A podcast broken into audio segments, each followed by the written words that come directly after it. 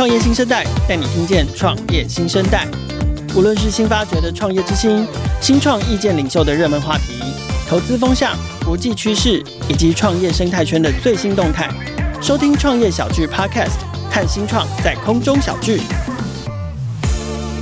二零一三年成立的 VoiceTube，到现在已经成立了九年，而且成功的这个出海落地在日本，从一刚开始呢，他们是在 PTT 板上分享平台资讯，到现在其实已经是亚洲最大的教育科技平台。他们在一开始善用了网络的开放内容，再结合他们的技术，做了一个很有创意的应用。可是，在这个新创生态系初期啊，呃，资源还不是太多的年代，他们的创业之路其实也是非常的辛苦。VoiceTube 是怎么克服这些阻碍，一路从创建初期的六个人，到现在已经变成了一个几十个人的团队。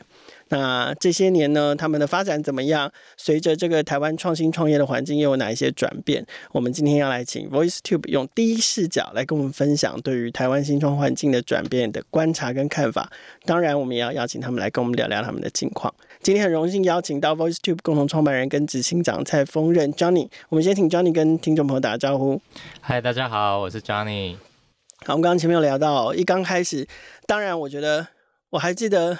刚认识 VoiceTube 的时候，你们就用了一个非常有创意的方式，那就是网际网络那个时候发展了到一个还算成熟的阶段，但还不像现在这么普及啦。现在几乎就是普及到像卫生纸一样。好，那个时候虽然还没，可是算是说网络大爆发，然后网络上面的不管内容或资源就很多，所以你们就用了一个很有创意的方式，就是你们直接运用网络上面的开放的内容。然后搭建上你们自己的技术，跟搭建上学习英文的功能，然后 VoiceTube 就这样诞生了。我们那时候大家都非常看好你们。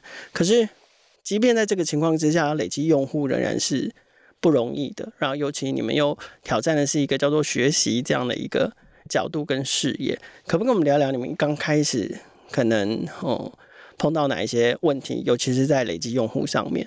那我知道，当然，呃，累积用户一刚开始是不用钱的。好，但创业目的是什么？创业目的当然就是要变成要有商业模式嘛。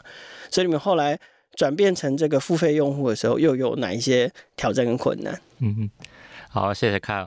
对啊，就是现在回想起来。往事历历在目，就是二零一三年我们那时候刚创业的时候，其实还有一些红利期啦，就那时候还有智慧型手机，大家普及率越来越高，那个的一个红利，然后 App 还没有那么多，所以你上架到 App Store，呃，你比较容易有能见度，对，有一个红利。然后，但是这个很快就消失。对啊，对对，我们大概前面一两年，大概还有搭到一些这个红利，所以在早期我们其实没有想太多商业模式。那时候看到很多成功的网络公司都是冲用户，然后就是、嗯、就是商业模式以后再说。就是那个年代，用户冲到够多，对，呃，商业模式自己就会跑出来。来对对对，那时候大家都相信这点，但我觉得今天好像就没有创投。这个 buy in 这件事，就是叫你先提出来。对，那因为当时有红利，然后我们也是想说就先冲用户，所以我们那时候的这个一些做法，现在想起来都是蛮土法炼钢的啦。就是那时候不像现在很多国外的这个创业资讯啊，然后有很多教学啊，其实很多就是自己摸索。然后那时候那，那个时候可能中国的资讯还是比较多，比较多一点。可是可是问题是 market size 完全不一样，对，真 的。那个时候有。听太多跟中国的这种操作模式或行销模式或补贴模式听太多，其实好像会走偏。会会，然后我记得一开始跟投资人在 argue 啊，都很 naive，就非常天真，嗯、就是说什么国外创投一个用户就给多少钱的估值啊，然后等等的，就是会去以为这个是真真的是。真理这样子，就就好像好像放诸四海皆准，殊不知 美国的用户价值跟台湾的用户价值，没错。当然不是说什么美国人比较值钱，或者是，而是我们其实看的是用户在身上真的可以变现的能力。那他可能跟消费习惯、跟经济条件、跟付费意愿高低是有关系的。事实上是这样子去分的，它不是。一个人头就算一个人头的钱，对啊，对啊。然后另外就是市场规模差很多啊，所以在美国那市场，大家会更愿意去投资这个前面养用户的这个过程，然后后面讲难听一点，就是养套杀的那个过程，大陆都是这样讲，就是因为你前面的用户 base 可以很大，所以你即便最后面漏斗塞一塞，还是有很大的经济。只剩百分之一的转换都都都还是值钱。对对对对，但是台湾就不能这样来，对，所以走了一些辛苦的冤枉路了，就是先想办法获取用户，就各种手段去 呃各种论坛贴文啊，然后。假装自己也是用户，就自己给自己一些好评、啊，内容行销啊，内容行销，对对，然后一点一滴去累积起来。那我觉得比较幸运的是，我们的内容有一些传播性的特色啦，就是它有点媒体的特性。我们跟一般的产品差别在于说，我们其实。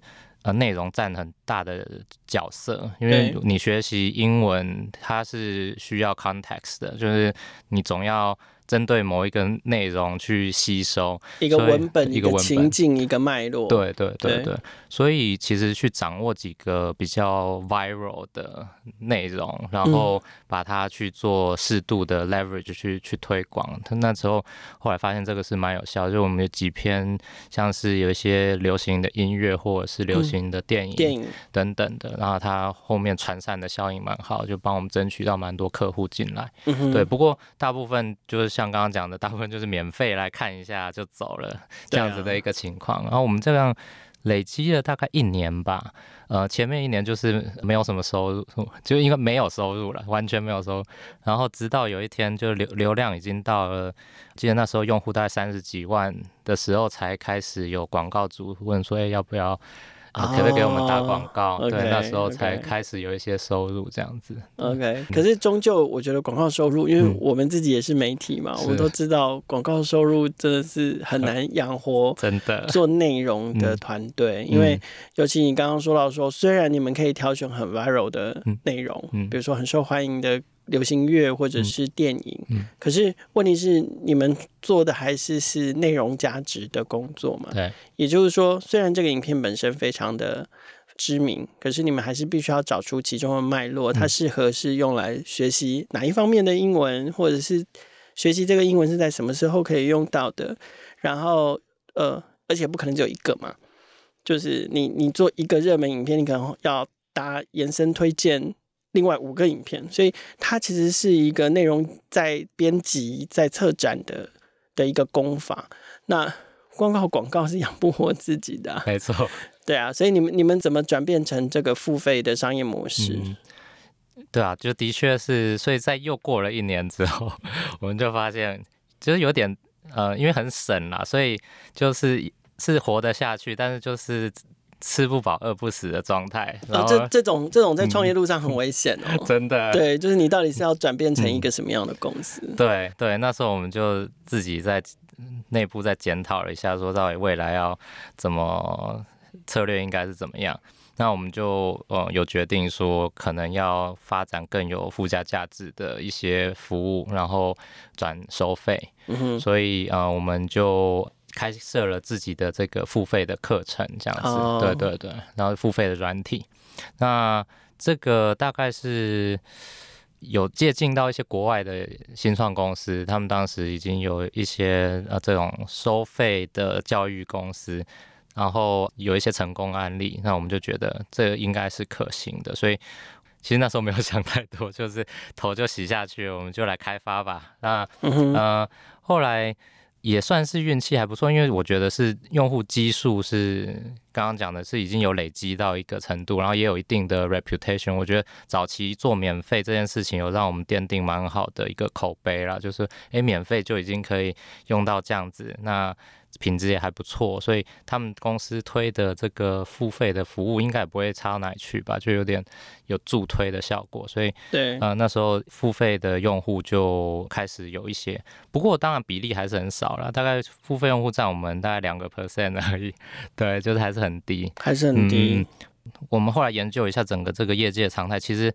这个就是常态，就是做 freemium model，就是要心理准备好，就是你百分之九十五 percent 的用户或以上，只要用免费，对，然后愿意真的付费就是那两三 percent 的人，那做的很好的就是四五 percent 那样子，对对对对对，漏斗终究是漏斗，漏斗就是长成那个形状，对对对对，对，没有没有那种宽口的没有那么宽口的漏斗。如果如果上宽下也宽，那就不叫漏斗了嘛。没错，那就叫隧道了。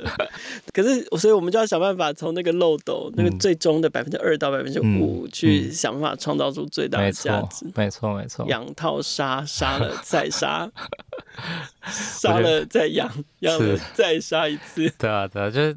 这样讲太政治不正确，我们换个说法，就是要培养一个比较中长期的关系啊，跟用户，对吧？就是难得，呃，有用户愿意支持我们，要愿意掏腰包付费，他就是已经用钱投票了，这种就是真的很始终的这个用户，我们就是跟他希望建立一个比较。中长期的关系，所以我们一开始是先做这个一次性的一些 package，因为那时候先尝试嘛，所以我们到这几年就开始慢慢推成这种订阅的服务，是希望说它可以跟我们维持一个长的关系，然后订阅的方式持续用我们的服务这样子。嗯嗯嗯，就是我们不要杀鸡取卵，对啊，对，要留着它，然后继续可以下下金蛋这样。是是。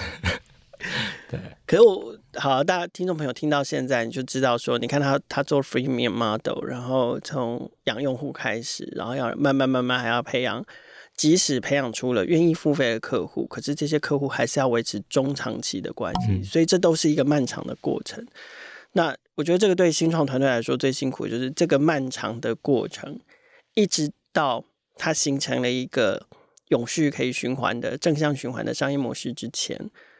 你们怎么支撑下来？所以我相信，在这个支撑的过程中，嗯、你看你们你们的创业历程也是从可能台湾的新创生态系还不是那么成熟的时候，好，因为我们我们最近常常就在讲嘛，台湾新创生态系大概发展了算是稳健发展大概十年左右，然后你看 VoiceTube 九年，嗯、所以你们几乎是跟台湾新创生态系的发展是一起发展的，对，同步发展的。所以，那你你们自己怎么看呢？就是说，从九年前一刚开始创业的时候，然后从新创生态系里面得到什么，到现在一路这样走走走走走，好，台湾的新创生态系多了哪一些资源？你们继续的在善用它，可不可以分享一下你们一路以来运用这些去结合创业生态系里面，不管是公部门的角色，或者是创投啦、加速器角色，你们怎么善用这些资源的？嗯，我们创业的一开始就先加入一个 AppWorks 的这个加速器。哦，对，对你们是 AppWorks 的团队。那时候就是完全不知道创业是什么的状态，就直接因为 AppWorks 比较有一些媒体的曝光跟公关的。你们是第几期？我们是第七期。我看大学长，现在 现在好像是二十几还三十几，对不对？对对对，所以那时候还很早，对。算是一个很很不错，给我们一个入门啦。就是说，他有一些课程，就让我们知道这些创业到底是怎么一回事。然后也有把一些戏骨的一些 information 就是带带过来，对对对，所以就比较有一些世界观这样子，不会是一个比较传统的做生意的这种闭门造车的那种概念。对对对，是，对，所以从那边开始，那其实。我觉得这种社群很棒，那我们一路以来后来也有参加其他的加速器，像是台大创创的加速器啊，还有 AAMA 创创业者共创，对对对对，这个都给我们很多的帮助。因为我觉得最好的帮助是它会变成有一个创业者社群，然后大家就会互相交流很多资讯，对，然后嗯、呃，我觉得只有。大家都说创业者是很孤单的，然后就是大家就是在公司可能都是只是一个人，然后去想办法去解决这些很艰难的问题。那有了这样子一个社群，其实就多了很多可以讨论的机会，然后也可以 pass 很多 information，对创业的路上是帮助非常大。听起来这样子，你们跟就是用这种公部门的资源好像比较少。公部门也有，也有呃，对，公部门其实我们有申请蛮多补助的，哦、就是持续一路以来就是有一些补助案，我们都会申请。那，嗯、呃，我觉得补助案我的经验啦，就是可能也分享一下，就是可能要我们一开始可能就不会。挑补助案，就是有什么我们都去申请，都去丢丢看，都去丢丢看。然后我才发现，真的花太多时间。但是每一个补助案其实需要的 paperwork 啊，然后准备其实是还还算蛮重的。但那问题是，你们你们就是申请什么都有中吗？嗯、没有啊，没有。如果都有中的话，那就继续写下去。但是没有，就是很多也会 fail。所以那时候甚至就是要找一些顾问帮我们写，然后顾问都收超多钱的，我觉得、啊、哇很痛。然后。又花很多时间。那我我觉得后来就会比较有抓到那个 makeup，就是要。找到比较匹配自己发展路线的一些补助案，就是真的要慎选。就是你真的你本来就要做这个项目，然后这个补助案刚好路线非常合，他要求跟你要做的事情很接近的，不然就会花很多时间在做不是符合你企业需要的东西。那嗯，我觉得时间成本是最大的成本啊，对创业者来说，所以所以这个机会成本很高。那建议就是说，哎、欸，去找到比较需要的补助。那我们那时候，我觉得印象深刻的，呃，几个补助，其中一个是一个品牌行销补助，台北市政府的，就是我们那时候就刚好要做呃品牌的一个宣传行销，然后就刚好直接搭配，我就觉得那次就做的很顺，就是甚至是在面对很多评委的一些这个 questioning，就是一些 challenge 的时候都有。帮助就是，甚至是有会有交流，跟这个 challenge 是对你有帮助的。不然，如果你要做的东西跟他要检验的东西不匹配的时候，就是就是很浪费时间。对对对。最后来那个案子有没有拿到？对，有有，那个就有拿到。对。然后呃，也有一些这个金额比较大的，那就刚刚那个是地方，然后有一些中央的补助，对，嗯，对，就是金额会比较大，然后 scope 就比较大。但是我觉得呃，对啊，只要它的那个方向跟你的这个发展路径吻合，就我觉得还不错，就值得一试。嗯、对对。哎，像现在你有没有看到，就是说有没有哪一些资源是？尤其来自公部门资源是创业当初没有享受到，现在看到就是说啊，要是那个时候，比如说像空间啊、基地啊，嗯、然后或者是什么投资啊这些计划，嗯、有没有什么是你觉得现在的创业者比你们当年幸福很多的事情？我觉得那个很多啊，那个国发会的那个国发基金、国发基金、天使基金，哇，那个真的是嘉惠。众多创业者，对那个其实我们就没有申请，因为我们其实那时候已经比较后期了。那其实就很多新创的团队有拿到，然后真的是帮助很多，而且大家都说这个国发基金真的很 nice，对，就是评价很好。对，现在不单单是国发基金，其实台北市政府也要成立他们自己的投资基金。哦，真的，也 也是天使基金，也是哦。所以现在的创业家真的比你们当年创业。机会多很多了，多很多，多很多。然后最近那个我看 TTA 也有很多活动，就是我觉得这也很不错。就政府也有扶植一些这些机构去连接世界的一些资源，然后甚至还把团队带去做一些这个海外的 roadshow 等等的。没错，没错。我觉得哇，真的是 太幸福了。去那个法国的对的展会，超好的，真的。然后像经济部中小企业处也会带团队去 Web Summit，所以就、嗯、对，真的现在真的是资源很丰富，就是大家要好好利用。OK，对啊，所以你看我们这样子细数，大家就会发现台湾新创生态系真的是比就从刚开始啊，以创业团队自己先苦干实干哈，然后可能比较呃具规模或者是或者是说比较活跃的加速器或社群可能。一个是 AppWorks，另外一个可能就是我们数位时代创业小聚哈，然后慢慢慢慢慢，现在已经数加速器十几二十个，真的。然后不同的目的的社群十几二十个，然后创投也比以前活跃很多，越来越爱来看台湾的团队。那同样就是说，你自己觉得你你这九年来你身处在就是。你们说就白手起家自己干出来的嘛？那你觉得说我们刚刚聊到的是，呃，现在的新创在启动的条件上面比过去的你们幸运的地方。那可是有没有什么资源是你觉得现在还缺乏的，然后希望可以再加强的？尤其是在政府的角色上，在推动这个新创环境发展上面。我觉得跟国际的接轨，其实还有很多进步的空间啦。其实刚刚有提到，其实政府已经做很多努力了，像那个 TTA 还有 TSS 这些机构，政府花蛮多资源的。然后另外也有看到一些国外的机构有落地在台湾，像是那个 SOSB 的创投对的那个 Max 加速器是，对，然后还有 Spark Labs 的对，对，然后 Five Hundred 现在也落地了，对对对对，Five Hundred Startup 对啊，所以这些都有在进步。但是我觉得这些目前只是让我们更了解国外的一些资讯，跟知道他们怎么做事，甚至是可能会有一些 coaching。但是我觉得要连接资金这件事情还没有这么容易，对，嗯、就是毕竟可能还在观望吧。我猜是一个熟悉的过程啦，先透过这些机构让。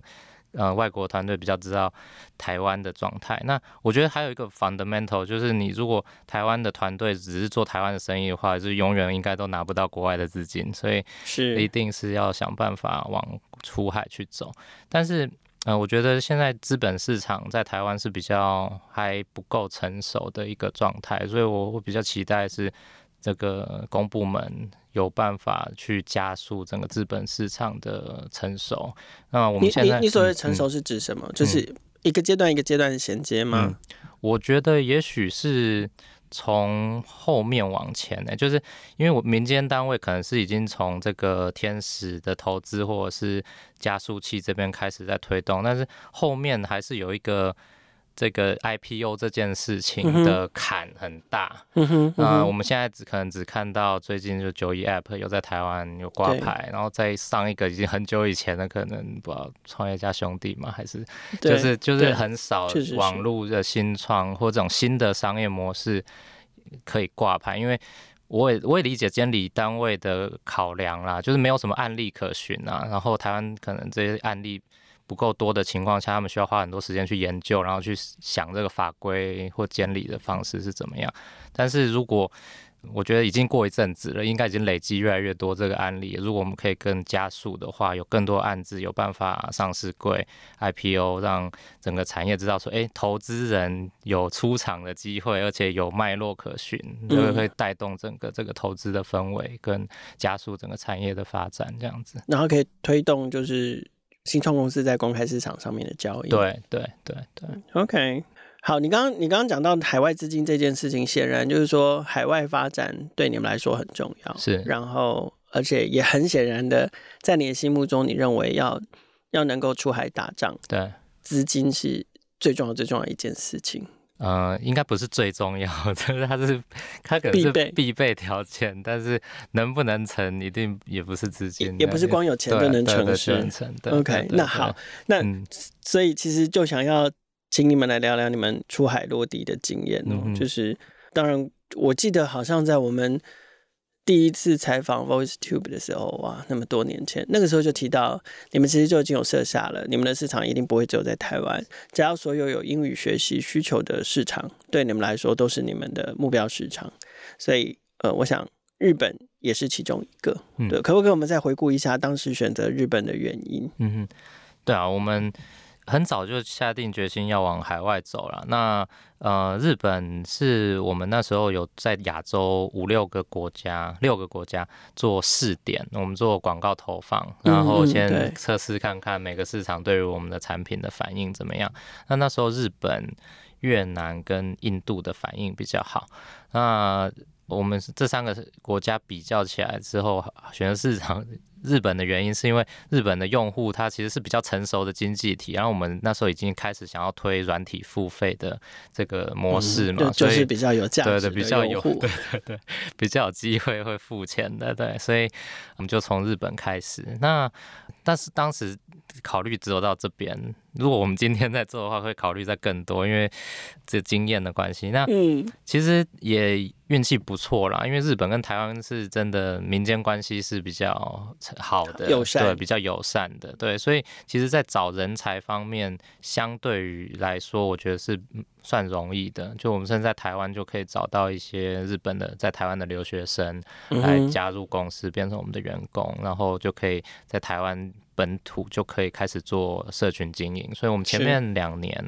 大概都是在台湾远端来做这个曝光跟这个媒体操作，虚拟出海，对，虚拟出海，对对对，在台湾远端经营。然后过了两年之后，就发现这个成长可能还是有一些阻力，可能还是需要当地的一些伙伴，所以呃，我们就开始找当地的一些合作的伙伴加入，这样子。对，那也蛮幸运的，我们当时是透过 LinkedIn 去去找找人，嗯、对，嗯、然后我觉得。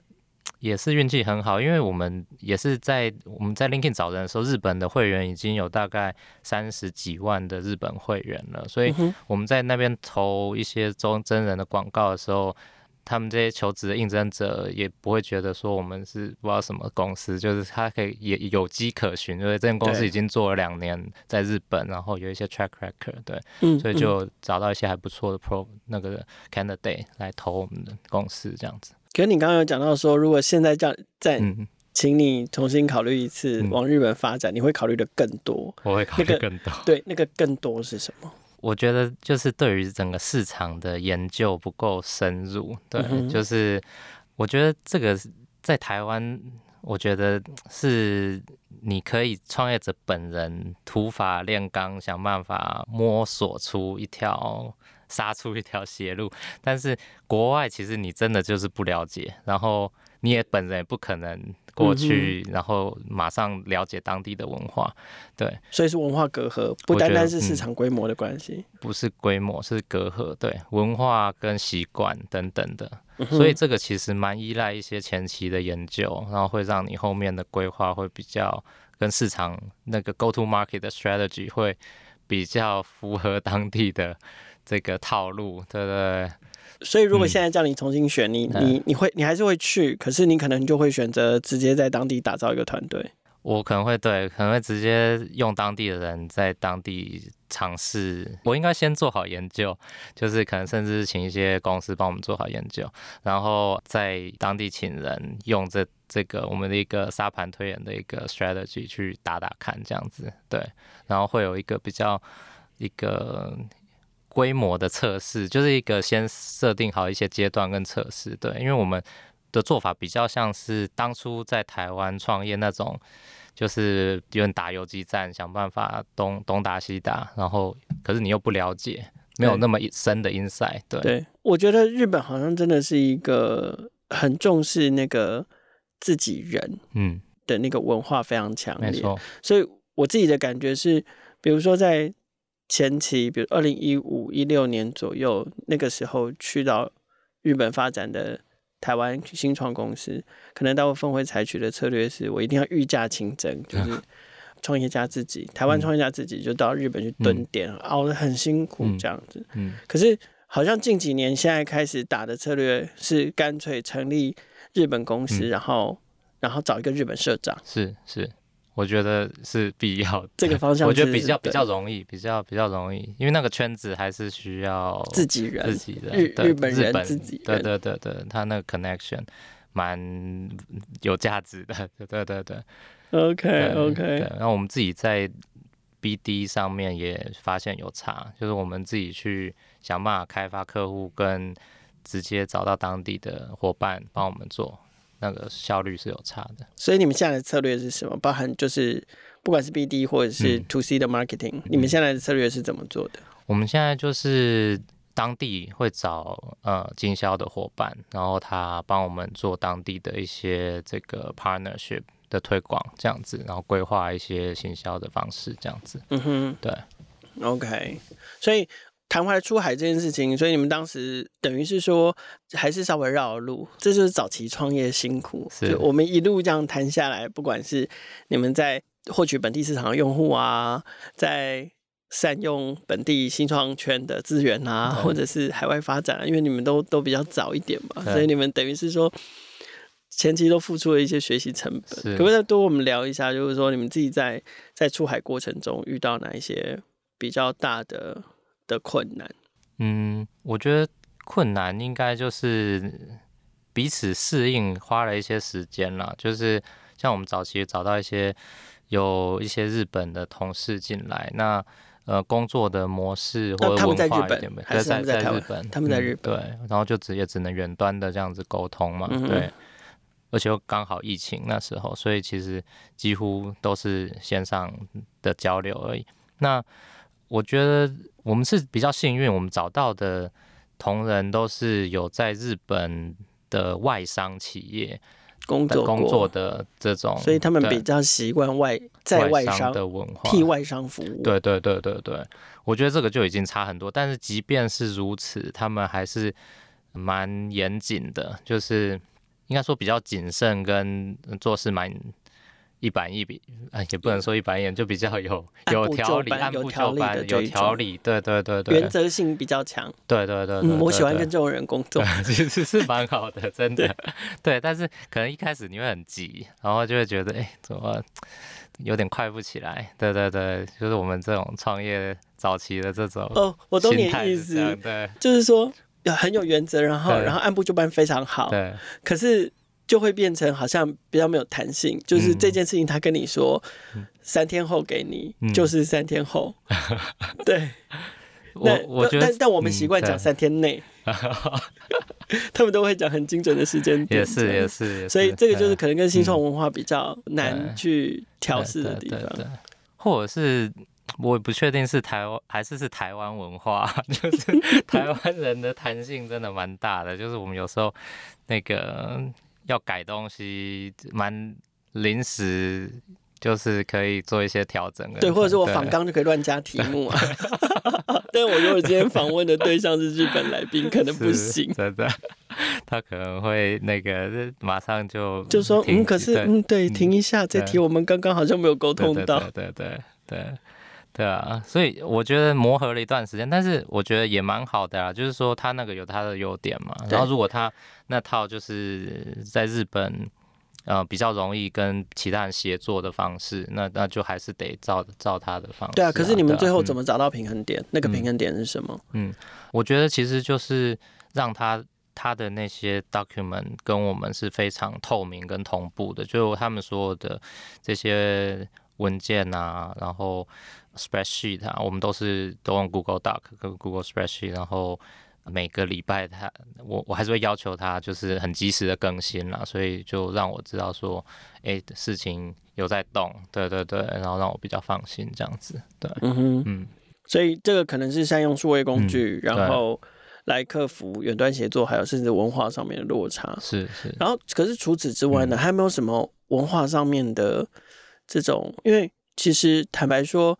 前往日本市场发展，我真的听到绝大多数人在分享，嗯，要克服的、要学习的、嗯、要适应的，就是文化，嗯嗯嗯。你你自己还有没有就是体会到哪一些文化上面的或习惯上面的不同？这个是必须要彼此去磨合的。嗯，我觉得那个关系的建立是需要时间的，然后呃也蛮重视。一些礼仪的，就是我其实，在去日本之前，就自己现在很惭愧啊，觉得以前在台湾创业礼数不是很周到，就是他们在那边，就真的都要准备好，你去拜访就要礼物，嗯、然后你去像我们有西装，对，嗯、呃，衣着倒还还好，还好我觉得那个礼数就是那些礼品很重要，哎，嗯、然后或者是。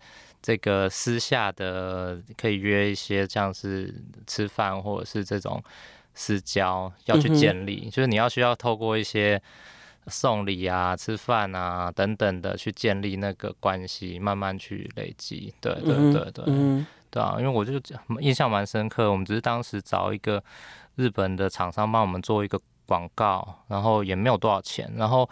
过没多久，我就收到他们送我一瓶日本清酒，这样子，我觉得哎，就是很感谢你这个，很感谢你这个感谢我这个客户，对，然后我就发现说，哎，我好像都有点失礼，就是我去那边拜托人家很多事情，但是我好像都没有这么周到，对，我就觉得哇，糟糕，对，我我觉得这真的只是习惯上的不同，就是说台湾人，台湾人喜欢。欠人情不是说喜欢啦，但是我们的习惯是好，比如说我今天请 Johnny 帮个忙，嗯，那我们是会记得的。嗯，对对。对但可是那份那份情，我就先记着，你知道吗？是。然后下次的话，就会换换我回报。对对。可是我们可能比较习惯是用这种方式，可是我们就比较不会是说，哦，我请你帮个忙，然后。帮完忙之后，我就拿出一份礼物来，然后就好谢谢你。嗯，就是可能我觉得是表现方式、表达方式不太一样。是是是是，就是他们都蛮正式的啦。我觉得他们对他们就是这些东西都是要 这很周到，然后就是有条有理这样子。对对对，不能缺这个。对对对，重点不好像不是那个礼物或者是吃饭的价值，而是他真的是透过这种这种一来一往去建立彼此。那个新战略是啊，我就会记得说，哎，这个这位这个从台湾来的这个 VoiceTube 的社长啊，Johnny 是这样的一个人怎样的人，他就会慢慢慢慢在在他心目中留下深刻的印象。是啊，嗯，OK，所以要重视礼节、重视礼数这件事情是是你觉得感受特别深刻的。对对对，所以现在都有记得了吗？对，现在都会准备好。对，没错。OK。那会不会变成一笔很大的预算？不会啊，还好。听起来你们现在也渐渐就是，尤其在日本也越来越上轨道了嘛。那前面 Johnny 其实也有提到，你们刚开始在拟定那个出国计划的时候，当然日本不是唯一一个出海的计划。嗯、那接下来呢？接下来你们自己持续。要往国外发展，有哪一些事业版图的规划吗？那当然就是说，借由你们这样的发展过程，我们刚刚前面聊了很多这些从零到一，而且是从新创环境是一片荒芜的情况下从零到一的。那现在不一样，现在环境变得相对来说丰沛很多。那你对于台湾新创团队有没有什么样的期许跟跟建议？对啊，我觉得。持续，我们刚刚有讲的，就是希望可以走向国际啦。其实 VoiceTube 的 slogan 是 Connect Have Fun，其实就是希望鼓励所有的用户可以跟世界连接，然后获得乐趣这样子。因为我们觉得，以我们自己的经验，在与不同文化的人产生一些碰撞跟交流的时候，那个收获是非常巨大的，那也是非常。很有乐趣的，然后我们希望可以鼓励更多亚洲人，就是不只是创业者啦，就是所有人都可以练好英文跟外国人沟通。我觉得亚洲人大多数的国家还是比较谦和有礼嘛，或者比较少了一点自信。对，那创业的伙伴可能很多。创业者问我说：“诶，怎么练英文啊？他没有信心去美国 pitch 啊，或者是去走向国际啊。”其实我都觉得大家想太多了。其实就是一个一口气，就是一个信心。因为我们其实上一代电子业，嗯，就是非常多前辈英文也是。一般般，他就是一卡皮箱走天下，然后帮台湾经济打下一个很棒的一个基础，一个很多的电子业都是世界第一的这样子的一个规模。那呃，我觉得其实就是缺乏这个信心跟勇气，所以我希望 VoiceTube 可以鼓励。